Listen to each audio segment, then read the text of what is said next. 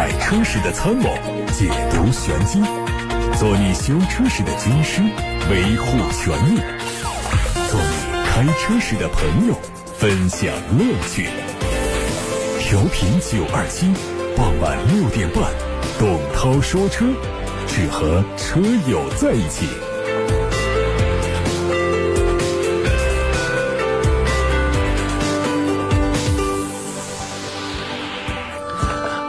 我是董涛，欢迎在六点半到七点半听董涛说车。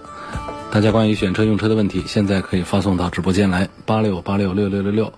呼叫中心的热线正在开通，还有董涛说车的微信公众号可以留言。先看汽车新闻，今天头条关于捷豹，上市两年了，新车直接打五折，捷豹的 iPace 再一次坐实了电动汽车不保值的印象。最近，捷豹官方宣布，七月三十一号之前，上海地区全系 iPace 打五点一折销售，一辆车可以便宜三十多万。在官宣之前，部分地区的经销商已经开始按五折卖车。不仅在中国，此前据海外媒体报道，美国部分经销商提供的折扣超过了两万美元，降价的幅度也将近百分之三十。二零一九年，iPace 全球销量目标是一点八万台，但是每个月的实际销量只有一千台出头。据乘联会统计的数据，二零一八年八月到二零一九年二月期间，iPace 在中国总共只卖了二十二台。这种窘境啊，也不是捷豹一家的问题。二零二零年一至五月，全球电动汽车的销量当中，特斯拉卖了十二点八万台，市场份额高达百分之十八，超过了宝马、奥迪、奔驰之和，而捷豹没有进入前二十。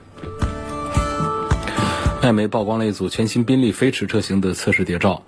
它和全新飞驰燃油版没有大的区别。车身左侧后轮的上方增加了额外的充电接口。外媒猜测这个车将会是一台插电式混合动力版本。在动力方面，它会和同平台的保时捷帕拉梅拉混动车采用相同的总成。根据车型不同，会分别用 2.9T V6 以及 4.0T 的 V8 双涡轮增压发动机配电动机两款总成。梅赛德斯全新的 M G G T R 车型预计在本月二十四号的成都车展上会正式亮相。根据此前海外媒体拍到的实车照片，它的外观加进了很多的黑色套件，前脸用上了熏黑的直瀑式的进气格栅设计，车尾是双边双出的排气。动力用的是 4.0T 的 V8，最大功率可以达到537千瓦，传动系统是九速的双离合变速箱。海外媒体透露说，新车的市场售价达到了约人民币。一百九十九万元。还有海外媒体曝光的宝马的全新一代四系 Grand Coupe 车型的渲染图，它计划在明年的上半年正式亮相，在明年下半年会上市开卖。外观方面，它整体造型和双门轿跑版保持一致，车身的一部分区域还加进了 M 系列的熏黑运动套件，进一步提升了车辆的运动感。相比双门轿跑版本，这个车采用的是四门版的设计，很大程度上方便了后排乘客的进出。动力用的是 3.0T 加48伏的轻混，传动系统八速的手自一体，可能会配 xDrive 的四驱。这说的是宝马的 M440i 和四系 Grand Coupe 车型的动力单元。此前，上汽大众新车规划显示，上汽奥迪第一款产品奥迪 A7L 会在后年2022年正式上市。从上汽大众官方了解到，奥迪 A7L 将在安亭三厂投产，后地板总成、底盘主线等跟大众辉昂是混线生产。新车的年规划产能是六万辆，如此高的产能，不难看出上汽大众对奥迪 A7L 期待很高。就产品来说，和进口 A7 相比，加长后的 A7L 侧面溜背的幅度更小，三角窗也没有大幅度的向后延伸，因此新车大概率取消掉了掀背式的尾门设计，后备箱也改成了传统的三厢车的开启方式。不过它还是保留了无框车门等设计。动力方面继续用 2.0T 和 3.0T。从雷克萨斯经销商处传出消息，雷克萨斯将在今年的三季度推出新款的 ES。作为年度改款，新款 ES 的变化很小，主要升级了车联网，包括了雷克萨斯的 GBook，更名叫做智行互联，加入了更加丰富的智能语音控制，并且配备了车家互联系统。另外，新款的 ES 还会推一款基于 ES 300h 卓越版打造的混合动力版的特别限量版。限量版在外部配置上和尊享版一致，但是在内饰材质、座椅配置、便利装置以及安全系统上是有差距的，预计价格在四十万元左右。上汽通用官方传出消息，别克昂科威 S 驾控型在动力上全系用了第八代的 EcoTex 的 2.0T 可变缸涡轮增压发动机，它的最大功率有一百七十四千瓦，并且提供了四缸高性能、四缸经济性能、两缸超经济这三种模式切换，百公里的综合油耗最低可以到七点二升。它的自适应驾驶系统拥有两驱车的运动、雪地和舒适模式，而四驱车型呢，提供了运动。舒适、四驱和越野四种模式。另外，这个车型呢，它还配备了专属的全路况四驱，左右后轮的扭矩可以在一百比零和零到一百之间调节，并且支持断开的功能。而全路况主动液力减震系统可以根据路面的情况实时调节。海外媒体曝光了一组全新一代马自达六的具体信息。车身的尺寸是长四米九，宽一米八八，轴距两米八五。除了高度之外，尺寸都有增加。此外，它会升级为后轮驱动。从最近一版的渲染图看，整体设计会更加运动年轻，不排除溜背造型会延续到量产车上。动力用的是直列六缸的创驰蓝天发动机，配备四十八伏的轻混，预计最大功率有两百一十八千瓦，传动系统是八速的手自一体。标致四零零八插混版会在七月二十四号的成都车展上上市，外观和燃油版差别不大，主要变化是左后方的翼子板处增加了充电口，车尾增加了混合动力四驱的标志，意味着新车会用四驱。在内饰上，它同样沿承了燃油版的设计，没有大的区别。动力是一点六 T H P 发动机和双电机组成的插混系统，纯电续航五十九公里。最后是关于吉利 icon 车型的插电式混合动力版本的谍照。通过谍照看到，插混版的 icon 在设计方面和在售的汽油版和四十八伏的轻混版保持一致。尾部通过整体的造型轮廓看，预计不会有明显的改动。参考吉利汽车其他车型的做法，它可能会在车尾增加一个插电式混合动力的徽标，来提升辨识度。动力系统预计会完全参考缤越。它的纯电续航里程六十二公里，百公里综合油耗一点四升。各位正在听到的是晚上六点半到七点半钟直播的董涛说车，我是董涛。大家关于选车用车的问题，现在可以发送到直播间八六八六六六六六呼叫中心的热线正在开通，还有董涛说车的微信公众号可以留言。昨天啊，我们跟大家在节目一开始聊了一段假机油，好多朋友感兴趣，呃，说还得有一些。进一步的探讨，还有一些朋友发来了问题，所以今天呢，在节目一开始再花个几分钟时间，再跟大家继续聊一下这个假机油的话题。我们首先说什么呢？就是正规渠道会不会被假机油污染？那可能大家会觉得，我到四 S 店去买，我到某东某宝，那就京东和淘宝去买，那总不至于在旗舰店买到假货吧？实际上呢，在这个流通环节啊，假机油是更加的隐蔽的。真假难辨，在线上渠道，在鱼龙混杂的汽配城，甚至在一些这个极少数的一些四 S 店，都是假机油滋生的土壤。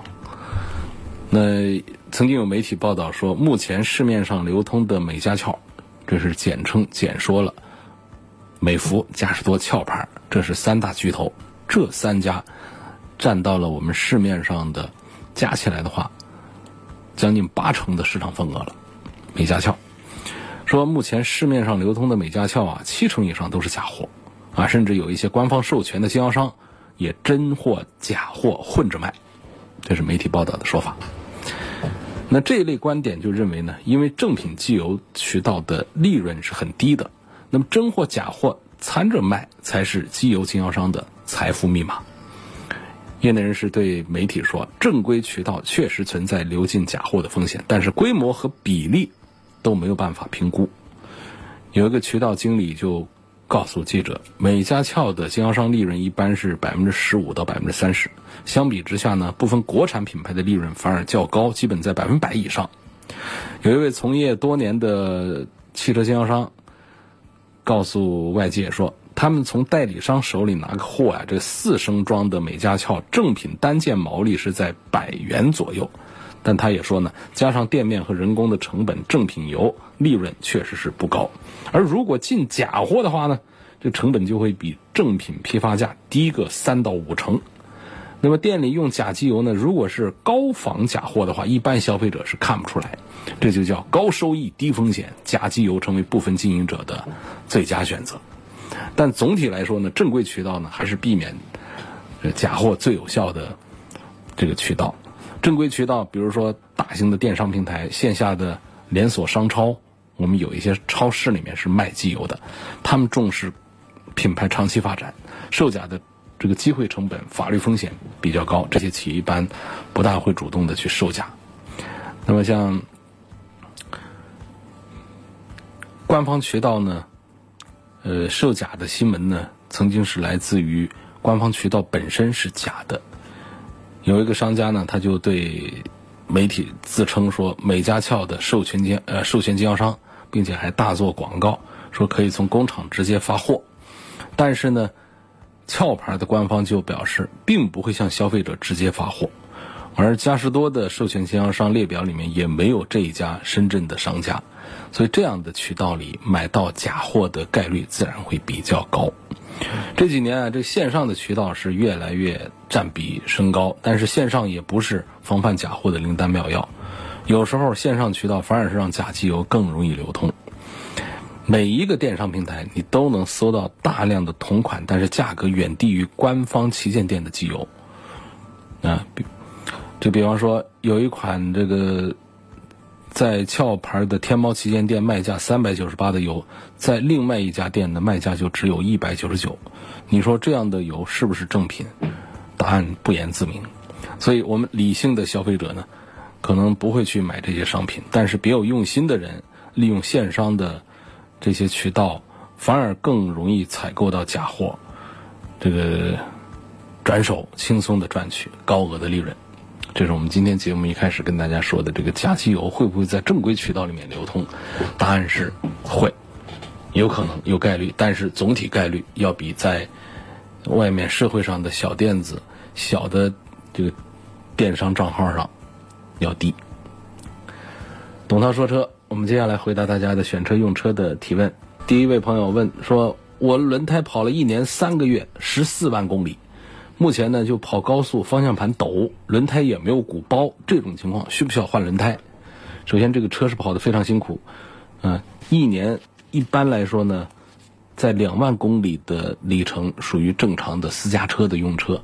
你一年零三个月跑了十四万公里，这估计就是跑营运车辆了啊。好，首先说这个轮胎啊，没有鼓包，该不该换？这个肯定是应该换了。轮胎不一定是看鼓包的。那鼓包破损，补过胎补的超过五处啊，等等，这样的是我们在平常生活当中啊、实践当中啊，传说比较多的一些换胎的标准啊，有鼓包磨损厉害，包括多次的修补。但是呢，你跑了十四万公里啊，这个公里数已经是超过了轮胎的一个极限了。现在大家流传比较广的一个认知标准是这个两个。一个是时间轴，就是三到五年。那另外呢，就是一个公里数是六到十万公里。说达到这个区间呢，就是属于一个要换胎的呃一个标准了。我觉得呢，这个有点苛刻了。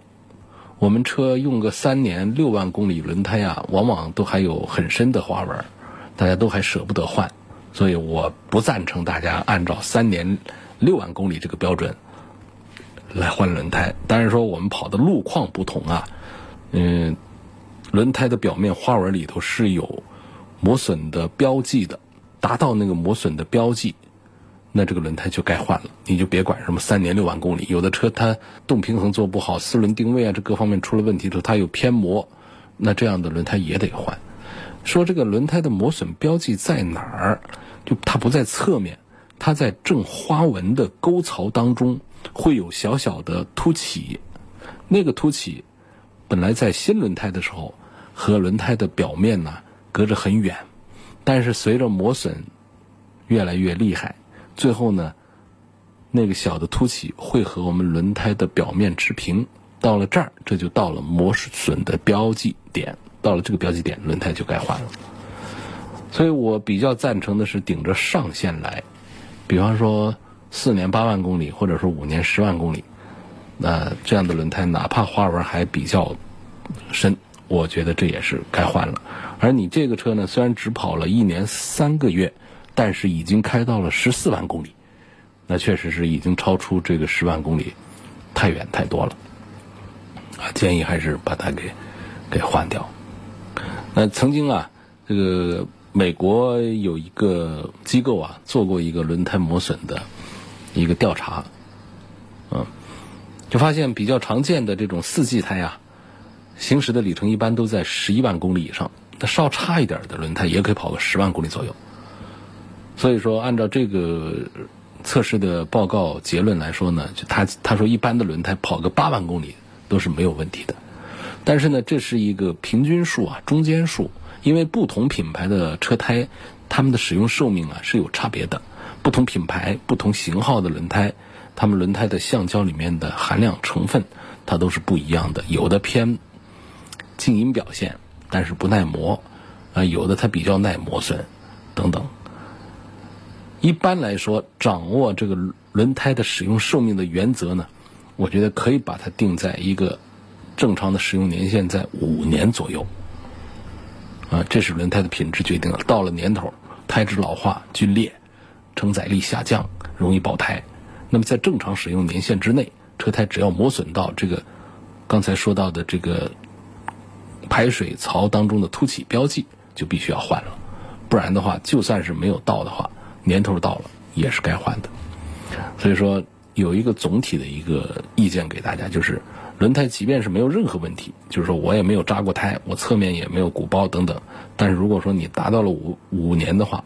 你还是应该考虑一下换胎，或者说你超过了八万公里，甚至达到了十万公里的话，这个时候我们就是应该考虑换胎的时候。换胎确实是一项大的开支啊，动不动啊，我们有的车高端车的话，一条胎就是一两千块钱，四条胎换下来，那就是万把块钱了，甚至有的时候还需要换五条胎。备胎也得换。说到了它轮胎这个高速上方向抖，也是一个典型的一个动平衡需要调整一下的问题。所以首先你这个轮胎要去换一套新的，然后就是这涉及到的是动平衡，应该跟你的这个底盘悬挂系统没有什么关系。来看八六八六六六六六上的提问。王女士，她希望从安全性、质量稳定性，还有内饰材料的环保健康的角度对比一下宝马的叉三、雷克萨斯的 NX 三百 H 和奔驰的 GLC。我着急买车，之前也留言过，希望今天能够得到解答。呃，我们确实很多朋友提到这个雷克萨斯这个车，但是我从来我对它推荐的比较少。呃，王女士关键关注三个点啊，安全。